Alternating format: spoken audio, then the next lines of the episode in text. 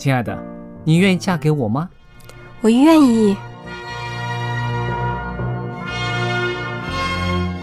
老公，我们要有小宝宝了。真的，太好啦！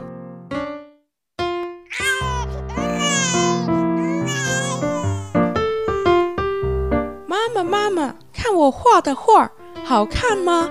真好看，宝贝画的太棒了，拿去给爸爸看看。爸爸妈妈，我去上大学了，你们多保重身体，我放假就回来。出门在外要注意安全。好好吃饭，天冷了，别忘了多穿衣服。好了好了，别多给唠叨。家里打电话哦。孩子啊，啥时候回来吃饭呐、你爸想你啦。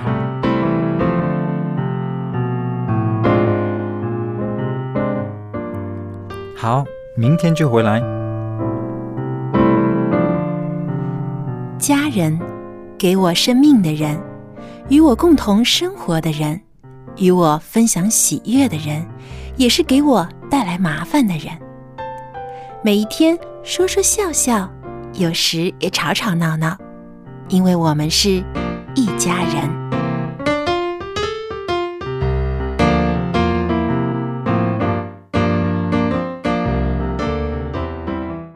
不是一家人，不进一家门。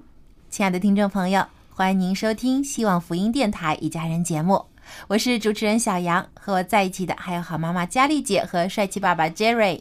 听众朋友，大家好，我是佳丽。大家好，我是 Jerry。呃，佳丽姐啊，Jerry，、哎你们平时回到家的时候，会不会呃打开电视机看一些节目呢？回家第一件事就是开电视，看新闻。啊、对，新闻节目我们经常都会嗯看。我们家呢，就是比较少看电视的，因为呃家庭人口也比较少嘛。那呃回到家呢，首先是先我的话是先冲进厨房了。嗯，那么妈妈的第一个任 对务，对，那么电视呢，通常都是在呃晚上晚饭的时间会开了电视了。一家人坐在一起的时候，对对，但是呢，也是呃，首先先锁定这个新闻台了。嗯啊、那么就是想知道今天一天的新闻啦。本地的新闻啦，国际的新闻啦，嗯。啊，因为家里的孩子都长大了嘛，那所以他们也关心时事。对对对，嗯。所以就大家的步调比较一致了。那孩子小的时候会有这方面的一些个呃争论，可能他想看他的卡通片，那我又想看呃电视剧或者是什么的，会有的。嗯，所以其实啊，现在的电视节目越来越丰富了，各种各样都有新闻类的啊，对。还有一些娱乐性的啊综艺节目啊、电视剧啊、电影啊，对其实啊，现在应该这么说，现在电视台特别多。对，选择的机会多。就是嗯，而且现在就是为了争这个收视率啊，每个电视台都猛足了劲，想要出新的有创意的节目来吸引观众。是的，那其实呢，那对于观众来说，这也是一件好事了，因为你可可以看的、可以选择的电视台越来越多了。但是也出现了一些问题，就是有人觉得这个很苦恼，我到底应该 看哪些节目？对，有的人呢就发现就是好像一直不停的在翻台。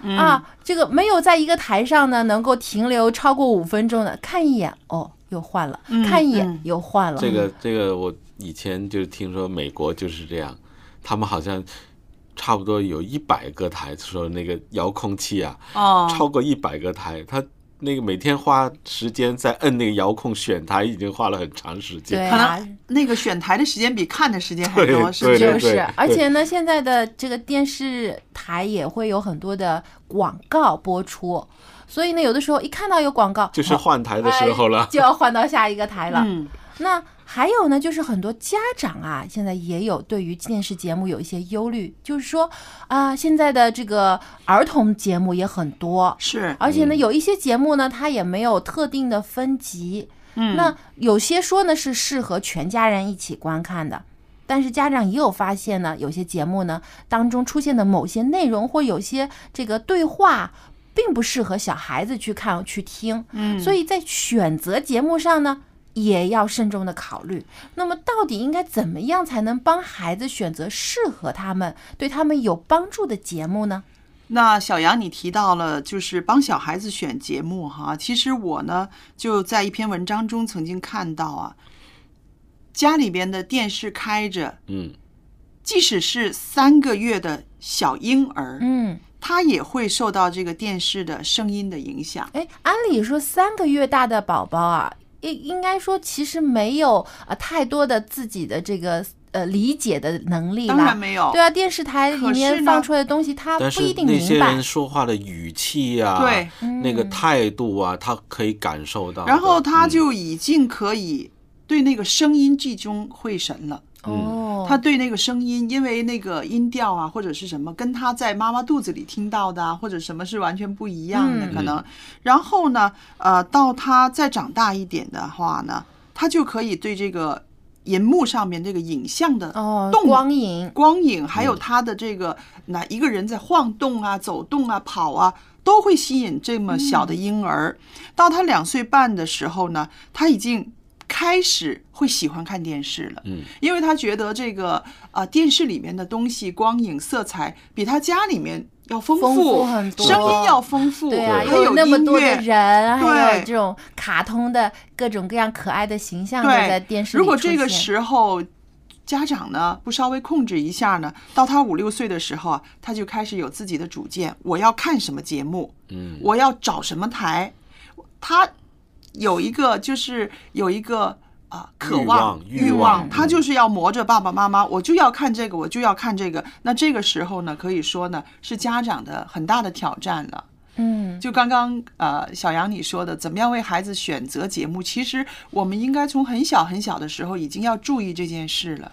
对，因为你想，很多家长呢也是想着，有的时候啊真的很忙，可能妈妈要去煮饭呐、嗯。那宝宝一直在跟在身边，也是呃怕弄伤他，或者说有的时候会打搅，那就说啊，不如你去看电视啦，嗯啊，现嗯。所以现在有很多这种所谓的电视保姆，是啊。家家里人大人一在忙的时候呢，就把孩子放到电视放在那机前个。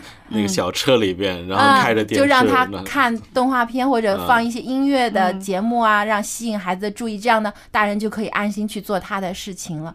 但是久而久之啊，就发现孩子好像注意力一直都在电视上面。是，的，你说的很对。这种啊、电视保姆养大的孩子哈，你会发现他们有一个特性，就是即使妈妈喂饭给他吃的时候，他的头都扭过去看着电视。嗯，他的眼睛嗯一直粘在电视上。会，我们在有一些家庭里面会看到这样的现象。无论是母亲在给他做什么的时候，他都是在找这个这个电视荧光幕。嗯，那么在商场里面，他们也会找嗯，啊、对，这个就是说，因为他对那个东西太熟悉了。对，特别的敏感，而且嗯大人可能跟他讲话，他也不注意去听、去回答，因为他的所有的注意力都在这个屏幕上面，在这个嗯电视节目里面。而且我也发现啊，有些孩子经常看电视的，他就不爱动了，因为一直坐着嘛。哦对嗯对对，有一些研究这个呃肥胖幼儿或者是肥胖青少年的这些个报告里面嗯会说到，那这种小孩儿确实是因为他们坐在电视机时间。电视机前面时间太长之外，还有一个看电视的时候喜欢啊吃零食，吃零食吃嗯东西，那真的是一个呃两样加起来的一种不好的习惯了。嗯，就是也因为这个看电视的原因造成的。对，那么到底应该怎么样？呃，给孩子安排一个合理的看电视的一个计划？因为如果说完全不给孩子看电视，也不是一个好的对办法。其实还有我自己觉得呢，电视里边也有一些好的知识，有一些呃好的观念，其实做家长的也可以利用一下嘛。嗯，对不对因为我想爸爸妈妈所知道的知识毕竟有限嘛。嗯那现在电视台有一些的这种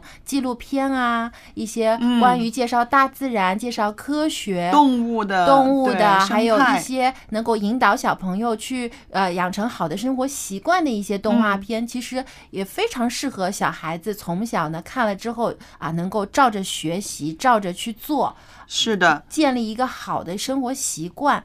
对。那所以说，完全不给孩子看电视，或者说看适合他们的动画片呢，也是也不是一个对好的方法。对，相当于把一个资源完嗯全丢弃了。是，我觉得那个家长在教育小孩的时候会遇到很多挑战、很多困难。有的时候家长你说的话他未必听，嗯，但是他可能在电视上看了一个东西，他理解了的话，他就会觉得，嗯，我爸爸说的也有道理啊。对啊，而且等孩子上学作用，呃，嗯等而且等孩子上学以后呢，他肯定跟同学之间有交流了，嗯很多也会交流到电视里面看到的节目内容啊。嗯那如果你不给孩子看的话，他会觉得不合群哦，大家都知道的事情我不知道，他会有一种孤独感。所以话题又转回来了，就是嗯应该怎么样给孩子安排一个合理的看电视的时间，还有呢，就是选择什么样的电视节对，目。我觉得家长不可以跑掉的，就是你要帮孩子过滤一些内容了，嗯。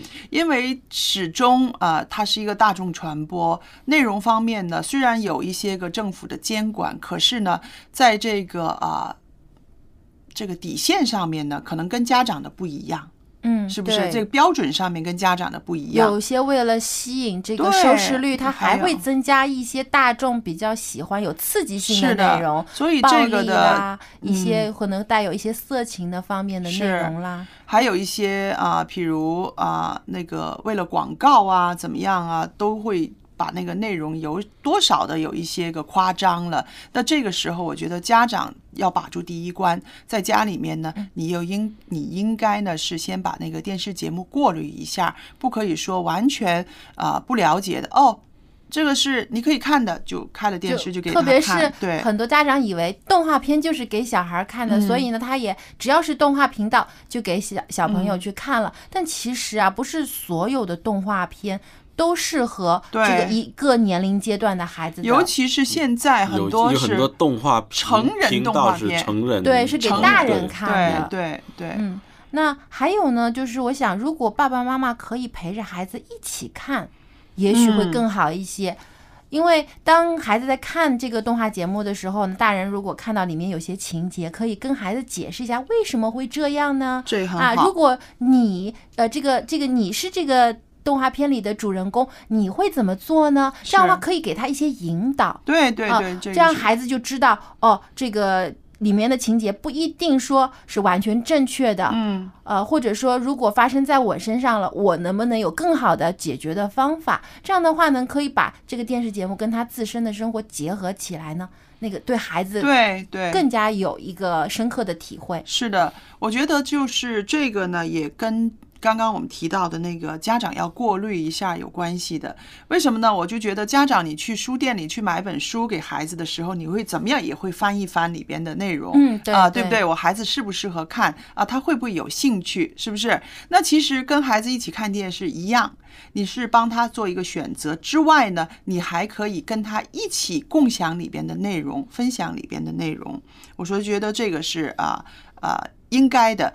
那么好了，会说到呢，我家长没有这么多时间呢，我哪可能嗯陪他看电视？我觉得很多家长都是在这方面遇到困难了，对不对，特别是在忙的时候。办，法的很多办法来嗯。说一来听听。因为现在很多电视都那些可以录影的嘛，啊你可以把它先嗯。录下来，嗯。到时候适合的时候再再大家一起看，嗯，是不是啊？我有一个想法，其实我一直都这样做的，嗯。我就是不希望电视变成一个习看电视变成一个习惯，嗯，变成一个嗜好。呃，嗜好、是嗜好吧习惯，就是说，哦，四点了，我们就要开电视看这个节目，哦哦，是吧？小孩子更容易形成这个习惯、嗯啊，妈嗯妈四点了，那个什么节目要做了，要演了，一定要看。哦哦，是不是啊哦对，那它变成久而久之呢，就是电视看电视变成惯常，嗯，他一到那个个时间，他就不去做别的事情了导他的。生活了，对吧？对啊了，那就养成一个习惯，要必一定要看，嗯，就不看就可能那你怎么样说服他呢？你怎么样说服他？我们什么时候才看呢？所以我看电视，我不是说每一定要那个时候就开电视就看，嗯就是呃要选择性的开电视看，嗯不要一到时候就就好像追电视节目的那个剧场那样、嗯那样看。那 Jerry 就说出了一个，就是说家长要控制看电视的时间段，嗯是不是？这个也是很重要的。我们不能够啊、被那个电视台呃那个放对，被那个时放映时间给控制了，大人大人可能还可以控制，嗯但是尤其是小孩子，他认为哦就是这样做。你有没有嗯见过哈？有些家长在外边带着孩子逛啊、买东西啊、玩儿啊，小孩不肯回家。嗯，这个时候家长出哪招呢？就是跟你说的那个相反。那快回家了，等一会儿你喜欢的那个电视要开演了啊，你快回家了。但是他回家就是 看电视嘛。对对对对，所以家长这个方法其实是挺那个什么，挺错的啊。嗯虽然很能够带即时有效，但是从长久来看，对，并不是一个好的方法。还有一种呢，就是家长经常拿看电视作为奖励。你说，嗯哎，你现在去收拾你的房间，你收拾好了，妈妈就给你看动画片。哎啊，所以小孩子觉得，哎，我看电视就是一种奖励，是嗯好事来的。那他做任何事情，他都会跟 大人讨价还价，说让我看完电视，我再去做作业。哦哦，就变成了这样子。其实呢，不应该，嗯不能把这个作为一个奖品给孩子，是其实小孩子反应该而鼓励多他变成更爱看电视。玩玩他的玩具嗯啊，画画画啊，可能听听音乐呀、嗯这样，然后在大人陪伴的时候，这样才一起看电视，嗯可能这样比较好一点。对，因为。电视节目可以作为家庭一起参与的一个活动，但不能成为全部的活动。应该丰富一些。除了看电视之外，全家人可以一起出去散散步啊，或者一起出去做一下运动啊，嗯或者陪着孩子一块儿玩玩具啊，嗯等等。等他很丰富了，孩子有很多的选择了，他就不会把所有的注意力和时间都放在电视上面了，因为他知道我做其他的事情也能享受快乐的时光。是的对那还有呢？我觉得呃，能够跟孩子一起讨论一下电视内容呢，其实是不错的，嗯，对不？对？有的时候呢，家长可能觉得，哎呀，太忙了，不愿意参与，不愿意参与。但是我觉得这个参与里边呢，你跟孩子讨论的时候，你会发现你的孩子在想什么，你的孩子在关注什么。但是啊，啊有的时候孩子看了电视节目啊，嗯有些提的问题，他不懂的那个嗯大人很难回答，是因为你看现在有些节目当中涉及到一些大人的感情，比如说有一些啊、呃这个爱情啊，复杂的爱情你喜欢我，对对对我不喜欢你呀、是那时候哎，小孩子就去问妈妈了，哎，什么是喜欢啊？什么是爱呀、嗯，哎，有时候大人觉得，哎呀，这个怎么跟孩子、解释呢？还会问为什么他一定要和他结婚呢？是不是？啊所以特别复杂，对啊、不对？所以呢，这个 所以就要选择不呃同的节目了。大人的这个呃就觉得，哎，这个很尴尬，怎么跟孩子解释呢？那我觉得呃，牵涉到这些个男女感情的这些事情啊，或者是家庭关系的这些事事情啊，婆媳关系什么的，小孩儿呢看了之后呢，似懂非懂。嗯，这个时候呢，可以跟他略略的把他带入到比较稍微嗯。成熟一点的这个领域里边啦，可以跟他说，其实人长大了呢，哈，就是会面对这样的问题。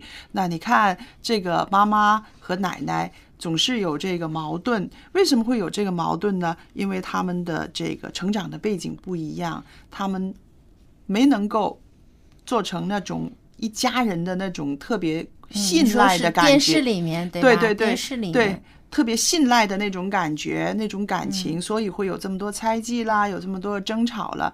那小孩可能会不明白，哎啊、为什么一家人会有这种不信赖呀、不什么呢？但是你要跟他讲，这个就是现实嘛，可能会在家庭里面会有出现，但是呢，它出现并不是等于是一个世界末日，它仍然还可以存在。但是呢，你也可以一起的生活这样子。我觉得有的时候是比较复杂，但是呢，还是多少要跟他讲一讲了。如果不是你不跟他讲清楚的话，他看到奶奶的时候，他可能会怀疑我奶奶是不是会这样对我妈呢？我妈会不会这样对我奶奶呢？所以其实应该稍微的要讲解一下。对，嗯而且要帮助孩子区分开电视节目和现现实实生生活因为很多时候啊，有些孩子特别容易受到一些啊、这个电视特别动画片或一些嗯科幻片的影响，觉得啊里面讲的都是真的，是。啊，我现在生活当中也是这样子的啊，周围有有一些什么小精灵啊、小怪物啊，甚至有些嗯。孩子看之后害怕。嗯，对，啊，觉得晚上不敢睡觉了，会不会有有妖怪来抓嗯我啊？等等，所以大人在这个方面呢，就要引导孩子，嗯。告诉孩子这个现实与幻想的区别。对对啊、好的呢，可以鼓励孩子更加有创意，更加能够发挥他的思维。但某一些带给他的负面作用呢，要告诉他对，真实生活当中没有这些是，即使是他看电视剧，像我刚刚说的那些个小孩子的不明白的地方，你也要告诉他，这是一个编剧叔叔或者编剧阿姨写的一个故事，对，这是一个故事，是不对一定是现实生活的。对嗯对对，所以呢，帮助孩子能够区分真实与幻想之间的区别呢，这样呢，他也能够更加好的面对他自己现实当中的生活，是。不会把这个两者搞错了。其实我觉得呢，呃，如果家人一起看电视，父母陪着孩子一起看电视，它是一个家庭增进感情的一个很好的方法，也是一个沟通的好的渠道，对对吧？而且对于啊、呃孩子来说，当他渐渐长大了，有自己的朋友了，那从电视节目当中呢，他们也可以有一些共同的话题，嗯啊，可以在一起交流的时候呢，更加顺利一些。所以呢，适当的。啊，有正确方法的引导孩子去看电视呢，其实是对孩子的成长有帮助的。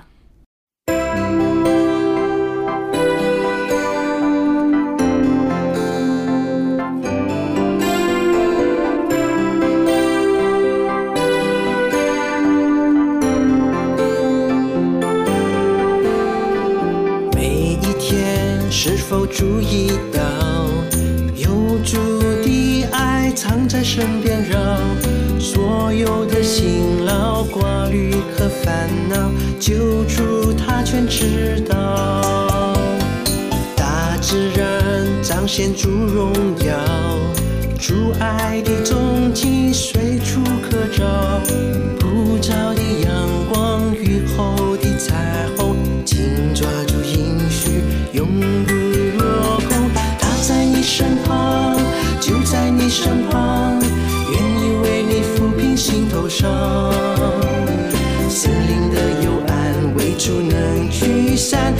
天线上，你会有平安。他在你身旁，就在你身旁，愿意为你指引那路向。信心要增强，当用心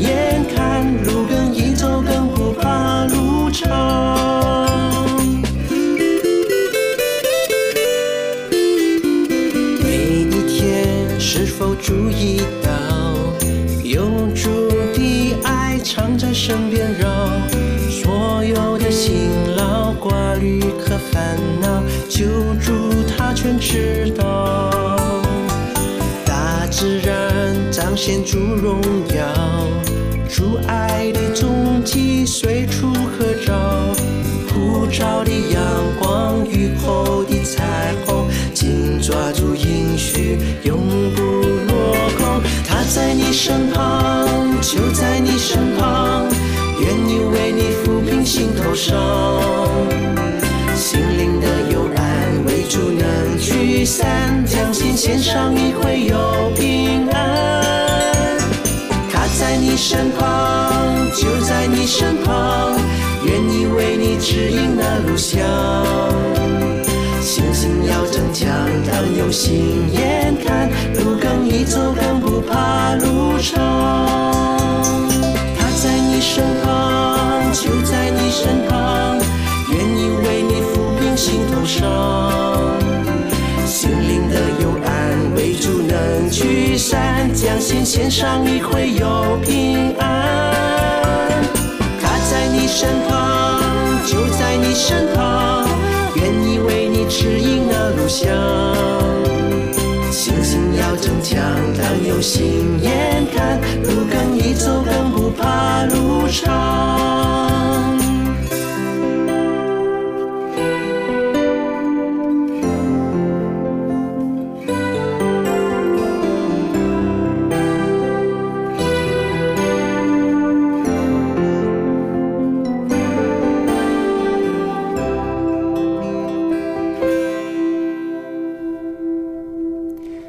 们说这个电视节目啊，会对嗯孩子产生的影响，其实呢，在生活当中，孩子在接触周围的事物。不单是电视啦，还有人啊，嗯还有周围的环境啊，还有他所生活的这个呃家庭内部啊，都会有很多对他来说是有一些刺激或者有一些影响的东西。是，但是有些孩子反应就特别的过度，嗯，就比较敏感。比如说，有的孩子啊，呃，稍微听到声音大一点的响声，他就变得很害怕，啊啊，很敏感这样的孩子，对，啊、或者呢，经常会容易哭闹。嗯，那如果遇到这样特别敏感的孩子啊、父母应该怎么做呢？应该怎么帮助这个孩子呢？那接下来春雨呢，就就这个话题跟我们分享他的看法，我们一起来听一听。好，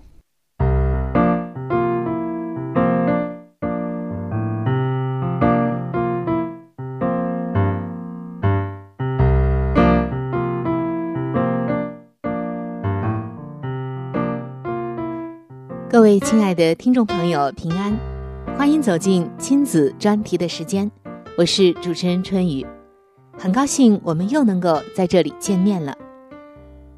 亲爱的听众朋友，我们知道每一个孩子都有着他不同的特点，以及他不同的光彩。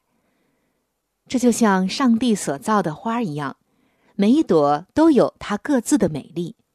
每一朵和每一朵的特质、形状也不一样。每一个孩子在天赋上帝的眼中都是最宝贝的。各位做父母的朋友，可能现在的你啊，对你的孩子有很多的不满。不满在哪儿呢？你的孩子会不会有以下的这种现象？当您到幼稚园去接他的时候，还没到门口。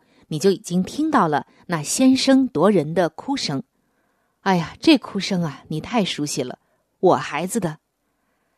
当别人稍微说了一点什么，其实并没有是针对他，他就已经啊感觉在说他，开始哭鼻子了。和人在一起的时候，生怕别人不注意自己，但又怕别人太注意自己。别人稍微说一句什么，就在想，咦？这个叔叔，这个阿姨说的是不是我呢？小伙伴的一个眼神，就会让他的玻璃心啊瞬间破裂。写起作业来呀，也真是慢慢腾腾，你都急得快冒火，而他生怕写错了字挨批评，还超级害怕失败。有的时候，这话还没出口，就急着否定自己了。回想你孩子的点点滴滴，你会发现，这孩子怎么变得越来越脆弱。听众朋友，其实不一定是你的孩子脆弱，而是你碰到了一个敏感型的孩子。那么，孩子太敏感，父母怎么办？这就是我们这两期要分享的主题和内容了。孩子太敏感，可能大家伙儿啊都会觉得活得很累。说话小心翼翼，也要考虑好多好多的，真的太累。那怎么样能够让孩子放轻松，不要那么敏感，并且让他的内心变得强大起来呢？首先，我们要知道一点，就是没有人生来就内心强大的。你可以去看看，有谁一出生就天不怕地不怕呢？没有的。内心强大。其实是一个长期的心灵成长过程。其实，往往强者呀，原来都是弱者，这是我的观察，不知道你同意吗？那么可以说，强大啊，就是在不断的尝试和体验中成长的。别想着一口吃个大胖子，对待你敏感的宝贝，也得一步一步的来。首先。先要找到孩子为什么敏感，原因啊太重要了，然后再对症下药。那接下来的时间啊，我们就来剖析剖析，你的孩子为什么会敏感呢？有关的专家还有一些高级的教育工作者们就发现，以下的几点会使你的孩子很敏感。第一个方面就是受到家庭氛围的影响。你有没有发现，通常那些敏感的孩子们，都会很懂事儿，心思啊也是比较细腻的，因为他们长期在不和谐的家庭中生存，大人的吵闹就是他们的噩梦，所以他们就会想尽了办法来讨大人的喜欢，希望大人夸他们懂事儿，久而久之就变得越来越敏感。比起那些看上去没心没肺、什么都不想的孩子，大大咧咧的孩子，其实敏感的孩子更加应该让我们去关注。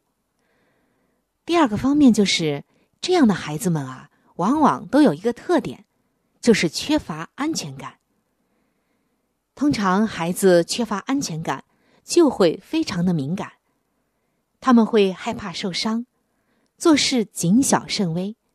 非常害怕和父母分离，特别是留守儿童，还非常喜欢用消极悲观的视角看问题。父母亲婚姻的不幸，还有这些争吵的事例，往往啊能够先让他们有感觉的。所以，做父母的朋友，别怪你的宝贝太敏感，而是今天要自我省察一下。是不是我们做父母的一些缺失以及问题，而造成了我的孩子这样呢？那说到这儿啊，有的听众朋友就要问了：那我怎么样能看得出来我的宝贝是敏感型的呢？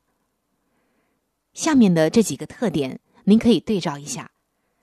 第一个特点就是，敏感的宝贝很容易因外界的变化而变化。比如像幼稚园来了一个新老师，敏感的孩子会比一般的孩子更加的不适应。除了上课注意力不集中，有的还会吃不下饭，换了张床呢，就根本不想睡觉了，不愿意接受自己不熟悉的事物。你的宝贝有吗？第二个特点，敏感的孩子往往啊更容易情绪化。在和小伙伴的相处中啊，经常会感觉到受委屈、焦虑，甚至哭闹。严重的孩子还会一言不合就打开了。第三个特点，敏感的孩子心思会很细腻，懂得察言观色。如果父母亲说话的声音稍微大一点，就以为他们生气了，或者在吵架呢。这样的孩子做事情就会非常的小心，从来都不敢做有一些冒险的事儿。第四个特点，敏感的孩子会害怕陌生人，在陌生人面前他会更加的敏感，在生人面前呢也不敢大声的说话，甚至还会躲在角落或者房间里面不肯出来等等的状况。第五个特点就是。脆弱敏感的孩子一般经不起批评。大人们只要说话的语气稍微重了一点，就以为是在批评自己，甚至啊还会哭呢。还有的孩子会因为一句批评而吃不下饭、睡不着觉。第六个特点，敏感的孩子往往很内向，他们的人际交往能力比较差。不能主动的与人交流，喜欢独自安静的玩熟悉的玩具、游戏等等，依赖性也很强，不愿意表达自己的要求。亲爱的做父母的朋友，对照我们以上所说的这六点，敏感型孩子的六个特征，我再重温一下。第一点就是，敏感的孩子很容易因外界的变化而变化。第二点，敏感的孩子往往更容易情绪化。第三，心思会很细腻，懂得察言观色。第四，会害怕陌生人。第五，一般经不起批评，也就是经不起挫折了。第六，就是性格很内向。对照以上的六点，看一看你家的孩子占了几点呢？如果都没有，那要恭喜你了；如果有一点、两点，你可真的要小心了；如果有两点以上，甚至六点都有，各位做父母的朋友，您可要下点功夫了。停一停手上的事情，把工作当中不是必须做的事情先放一放，腾出时间来，好好的陪陪你的孩子。敏感型的孩子很需要陪伴的，尽管看上去他们有的时候孤独，甚至啊享受自己的孤独，喜欢一个人待着，但其实他们的内心啊渴望着人的陪伴，渴望着别人更多的认可。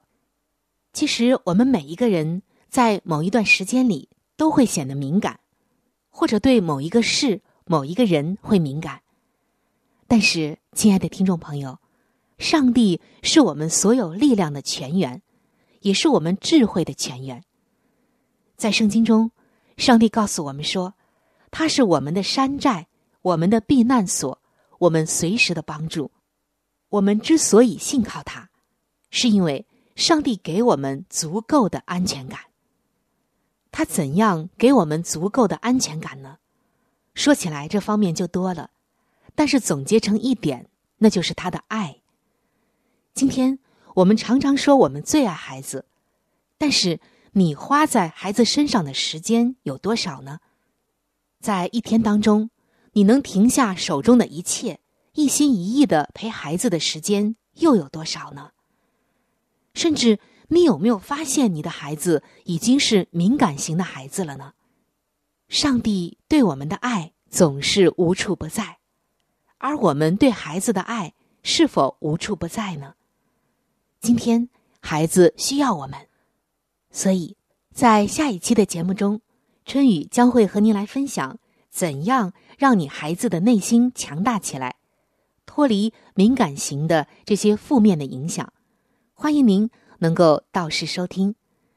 做父母的朋友，即使你的孩子已经是很敏感的了，不要怕，因为上帝比你更爱你的孩子，所以。他有办法帮到我们，只要按着上帝的话语和上帝的方法走，那么你就一定能够帮助到你的孩子。好的，听众朋友，那本期的话题春雨就先和您分享到这儿了，我们下期节目再见了。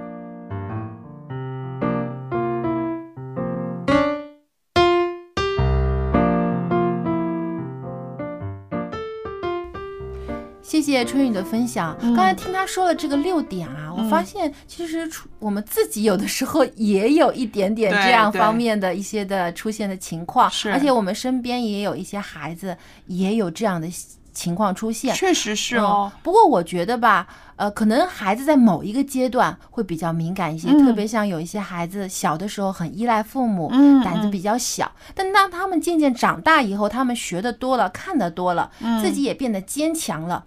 之后呢，他以前的这些很敏感的现象呢，渐渐也就啊变得不敏感了。是我同意。呃，我女儿就是很吻合你刚刚说的这个例子啊。小时候是非常敏感的，呃，刮风啊、打雷啊都可以吓得她不得了。嗯。然后呢，刚开始去呃，就是自己要去洗手间的时候呢，她从来不敢自己去，总要拖着人。一定要。后来我问他为什么，他说。我不知道，我开门要有什么出来怎么办呢？还有一种 幻想的恐惧，就是说他不见不到的东西，他总是会想一些有什么会发生的。那么还有就是吃东西，呃，吃东西那个他不知道的东西他也不吃，他就觉得这不是你说啊一条鱼哈，整整的一条鱼他就。知道那个是鱼，他见过鱼。对，但是呢，切块了，切块的鱼生片什么的哈，他在那儿他就说这看不出来这是鱼。对，他说这不是鱼，甚至连那个汉堡哈，他也会觉得他说这不是肉。嗯，一个圆圆的一块，跟他以前看到的肉不一样。所以，所以像这种孩子就是比较敏感，可是慢慢慢慢长大了，现在呢，反倒。不会这么敏感了，他会觉得其他东西吸引了吗？是，而且还有他长大之后，他会反思，他觉得这么多的敏感哈，让他很很很束缚，很累，所以他就尽量的把这些个都拨开，他学会自己去克服。对对对对，所以就是刚刚你说的，小时候很敏感，长大之后呢，他可能那个个性会变。我儿子小的时候也是，他去去洗手间，嗯，他永远都开一个缝儿。他是不是嗯，他不敢把那个门完全关起来，嗯，他会留一个缝儿。哦哎呀哦，所以我觉得吧，可能以刚才所说的这六种的呃敏感孩子的现象呢，可能在很多孩子身上都有对一他们可。能是要表达他有他需要一种安全感，对其实主要但是呢，敏感的孩子不同的人有就是缺不乏安全同的方感法来表达嗯，我觉得每个孩子都有敏感，这个是对的。但是呢，如果是过分的敏感呢，那的确是啊、呃挺棘手的。对，特别是以后影响了他的正常嗯生活，而且呢还影响妨碍他自己的这个人格的塑造。对，嗯这可能要看看看医生对，需要看一但是我些觉得心理的呃专家。在看医生之前呢，父母也应该先做一个步骤，比如他害怕这个外边的声音呢、嗯打雷的声音呢、风的声音呢，那家长应该跟他说明，嗯这是一种自然现象啊、没有关系。这个世界这么大，每个人都有。看到、听到这样的东西，所以并不值得害怕。你就要先试一试，嗯要跟他说明。其如果你说了好多次，他还是这么震惊，还是这么恐惧的话，那可能是他心里面可能真的是。我觉得不单要说了，嗯我以前看过有一个纪录片，也就是讲如果孩子害怕打雷啊、嗯下雨啊等等的声音的时候呢，不但大人可以跟他解释，而且可以直接带他出去看。对，你看一下天上的雷，嗯。啊、天上的闪电，嗯。听到的这个声音，这个声音是怎么来的？嗯。可以跟他解释原理，还可以科普一看闪电，下啊。而且你看，这还是不是像放烟花一样很漂亮？当他嗯把这个害怕的事物慢慢转换观念，认为是一种美丽的东西的时候，他就不会再害怕了。所以很多的恐惧是来自于未知，因为孩子不明白，所以他呢有的时候可能还会有一些幻想，有一嗯些自己的想象出来，以为是有。怪物，所以有些孩子特别害怕壁橱里面会不会有什么人啊，或者有妖怪跑出来。但你可以直接打开橱门给孩子看，是不是有有你害怕的东西在里面？嗯没有，那你可以放心睡觉了，放心，嗯没有问题的，嗯不会有任何的东西来伤害你。嗯当孩子明白了这些，他就有安全感了，他能放下他心中的恐惧了。当然，这个是需要一个过程，一步一步来做的。对那还有有一点呢，我觉得。其实我们可以看到很多搞艺术的，而且一些特别聪明的人，其实他们都有敏感的一面。嗯因为如果他不敏感了，他对很多的细节啊，对一些的这个需要他有创意的东西呢，他就发挥不出来了。对，所以呢，不要认为敏感的孩子就是有问题，就是不好，其嗯实不是。越敏感的孩子，往往他在智商方面，他在艺术方面有很多的天赋。所以，大人如果引导这些敏感的孩子，给他一发挥他自己有的优势，让他去在艺术的方面，或者是在他所擅长的方面去学习、去发展的话呢，慢慢慢慢，他可能就会走到一个更加啊。正确的一个方向是，其实呃，很多孩子的敏感，它表现在不同的方面。我们刚刚说了，有一些是比较容易恐惧啊，有一些是啊啊，他的情感特别丰富啊，还有一些孩子特别敏感于人际关系。你看哈，在幼稚园里面，有的孩子就大大咧咧的，别人推他一下啊，弄他一下，他不觉得怎么样。嗯有的孩子呢，就会很敏感啊，别人好像对我不好了，或者是啊啊，对于小朋友之间的吵架，他特别的耿耿于怀。嗯，那我就说，这些敏感其实它是啊、在不同的方面会表现出来，对不对？嗯那如果我们自家的孩子有这种在人际关系上的敏感呢？爸爸妈妈也是特别要关注的，因为呢，你处理的不好的话呢，会影响他一生对人的那种看法看信任对，信任，对，如果是他被朋友同学撞了，他回来说，然后家长说是啊，这孩子就是不乖哈，老弄你啊，老欺负你啊，那他慢慢的就会觉得就是像我妈说的一样，他每一次都是对着他对别的我来的，同学就会有偏见了。所以父母的呃管教其实也关乎到一个孩子的敏感度的这个调整啦。嗯，对，如果遇到这样的现象呢，其实呃可以邀请孩子的同学啊，或者他的嗯朋友啊，到家里来。大人可以在一边观察一下自己的孩子跟其他的孩子怎么样相处，是，然后呢，能够正确的引导孩子怎么样去交往，对特别如果发生了矛盾的时候，怎么样去解决，既不要偏袒自己的孩子，也不要一味的批评他，应该用一个比较更加公正、公平的方式来解决问题。这样的话，孩子自己也知道，哦，应该是要公平对待的。是，呃，并不是所有的错都是别人的，也许也是我自己的问题。那这样的话呢，下次他再遇到这样的问题，他就不会一一味的觉得很委屈了。嗯。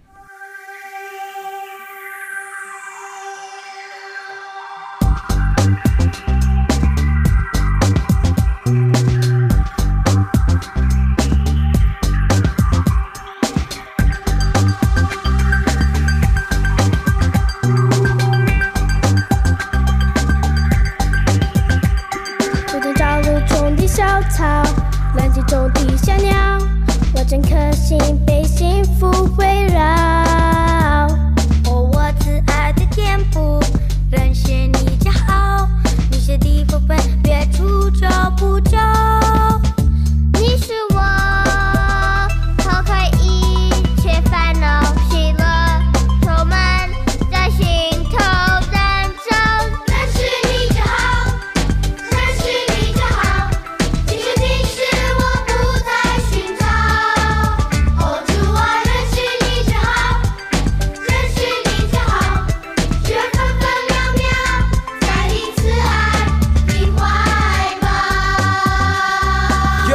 Yo,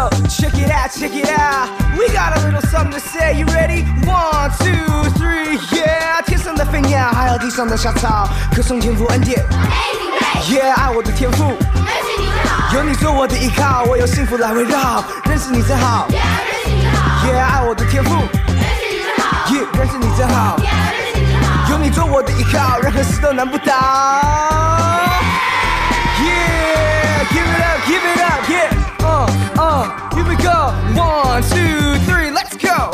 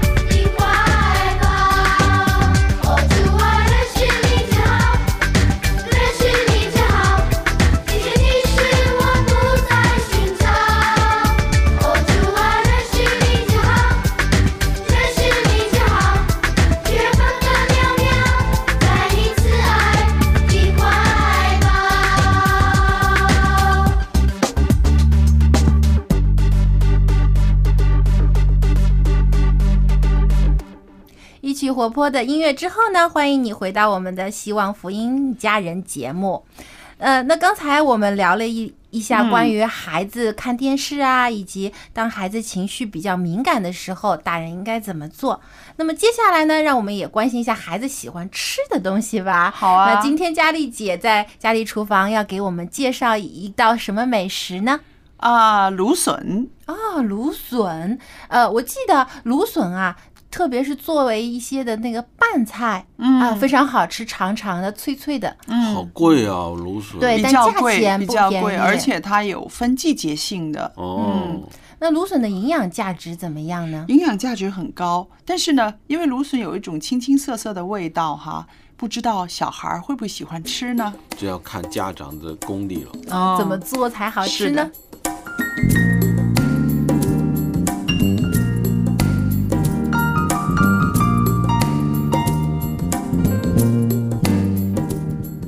收音机旁边的听众朋友们，今天呢，佳丽在这儿呢，跟大家介绍的一种蔬菜，很多人很喜欢吃，甚至啊很着迷，是什么呢？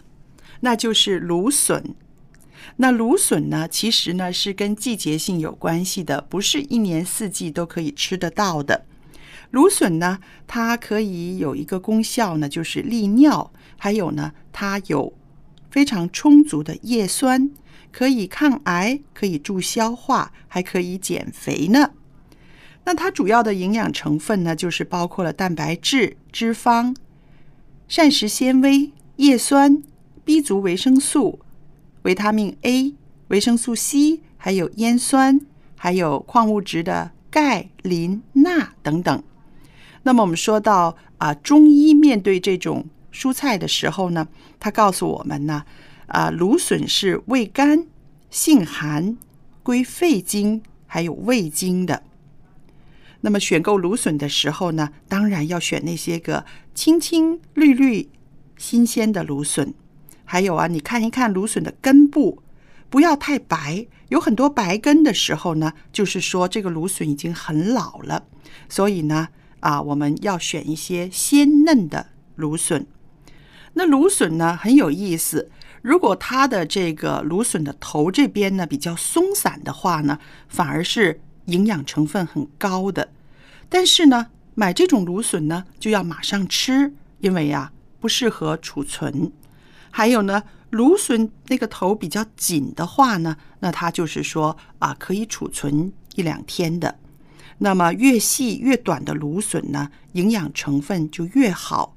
所以啊，我们买芦笋的时候，千万不要盲目的挑选那些又粗又长的芦笋了，还是比较细幼的呢，比较鲜嫩啊。那怎么吃芦笋是最科学的呢？芦笋呢，不能够煮得太久。如果你炖煮过度呢，它就会失去了鲜味儿。这还不止，它的营养价值呢也会流失了。还有芦笋呢，它自己有一股清香味儿，这就是我刚刚说的，很多人呢很着迷于芦笋的。所以呢，我们不可以，或者是你要少用一些酱油等色重的调料，因为这些个口味重的调料呢，很容易把芦笋的清香呢被盖住了。那还有呢，我们说到有些人呢，把百合啦、香菇啦和芦笋呢一起来调理的。有人说香菇呢是具有高蛋白、低脂肪，而且呢它多糖、多种氨基酸，还有多种的维生素的这种一种菌类的食物。那芦笋呢，其实它对人身上的肿瘤呢有很好的抑制效果。这两者配搭食用呢，它就可以达到滋补健身、啊、养胃，适合于一些个啊、身体虚弱、消化不良的人食用。那我们说有一些人是不适宜多食芦笋的，哪一类呢？就是痛风的病人，还有糖尿病患者呢，不适宜多吃芦笋的。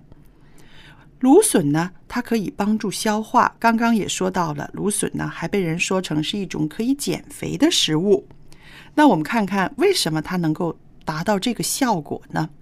因为啊，芦笋有鲜美芳香的风味儿，然后呢，它的膳食纤维呢又很丰富，它能够增进食欲，但是呢，它又可以帮助你很快的消化，促进肠胃的蠕动，那么就可以排出毒素。我们看到啊，芦笋的营养价值是很高的，但是呢，它的热量呢却很低，所以呢，热衷于减肥的人呢就很喜欢吃芦笋了。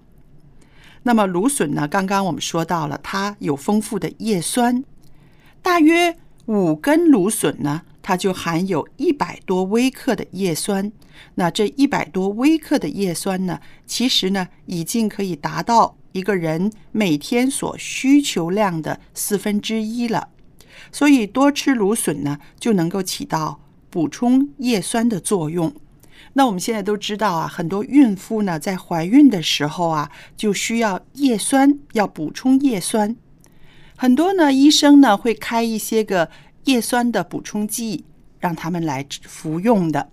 那么如果你不需要这些个服用剂，但是呢你也需要叶酸的话呢，你就要从大自然的出品里边，上帝所创造的这些植物里边呢，来找到叶酸的来源了。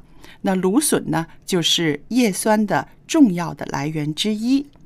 那我相信烹调芦笋的方法有很多很多。那么最重要的一点呢，就是烹调芦笋的时候呢，千万不要过火，就是不要煮得太久，不要炒得太久，因为呀，维持它的鲜嫩的时候呢，它的营养价值才不会流失。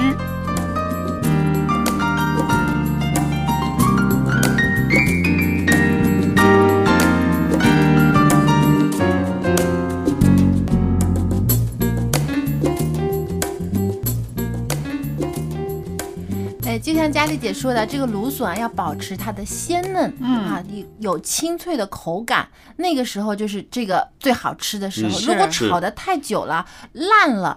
呃，那就不没有是好吃，而且营养价值也被破坏了。那么，怎么样才能把它炒的啊，既又炒熟了，又保留它这种脆的口感呢？其实呃，所有的菜哈都是这样子的。